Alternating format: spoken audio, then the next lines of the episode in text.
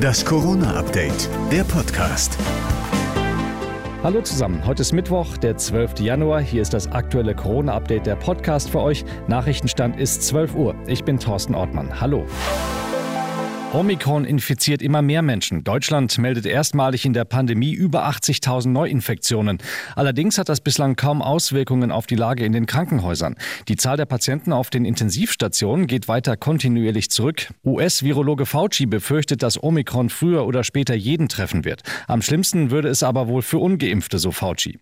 Weiter steigende Infektionszahlen könnten sich zudem bald bei uns in den Krankenhäusern auswirken, sagt der Intensivmediziner Professor Uwe Janssens bei NTV. Die große große Belastung wird äh, die Notaufnahme und die Normalstation sein. Wir werden also viele mehr Patienten sehen als noch in der vierten Welle, äh, die dann ins Krankenhaus müssen, aber nicht unbedingt auf eine Intensivstation. Das kann zu einer Belastung der Stationen führen. Der Einreisekrimi rund um Tennisstar Novak Djokovic geht in den fünften Satz, denn seine Anwälte haben neue Dokumente vorgelegt. Das verzögere die Entscheidung über einen drohenden Entzug seines Visums, so ein Sprecher des Einwanderungsministeriums. Dazu kommen neue Vorwürfe. Djokovic positiv positiver Test könnte manipuliert gewesen sein.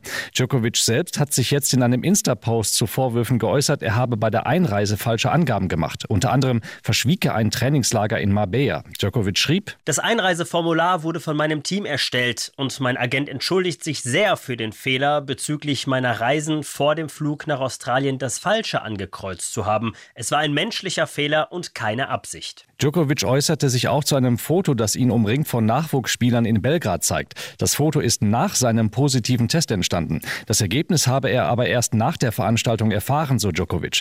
Dennoch räumte er ein, trotz eines wissentlich positiven Tests der Zeitschrift L'Equipe ein Interview gegeben zu haben. Es wird auch eng für Großbritanniens Premierminister Boris Johnson. Es sind Fotos aufgetaucht, die ihn im Mai 2020 auf einer Gartenparty in seinem Amtssitz zeigen. Problem, zu dem Zeitpunkt herrschte ein strikter Lockdown in Großbritannien. Gleichzeitig gab er den Briten Tipps, wie man sich die Zeit im Lockdown vertreiben kann. Man könne in der Sonne sitzen, Ausflüge machen und sogar Sport treiben, aber bitte nur mit dem eigenen Haushalt. Tja, Regeln, die offensichtlich nicht für Johnson selbst gegolten haben. Das war das Corona-Update vom 12. Januar.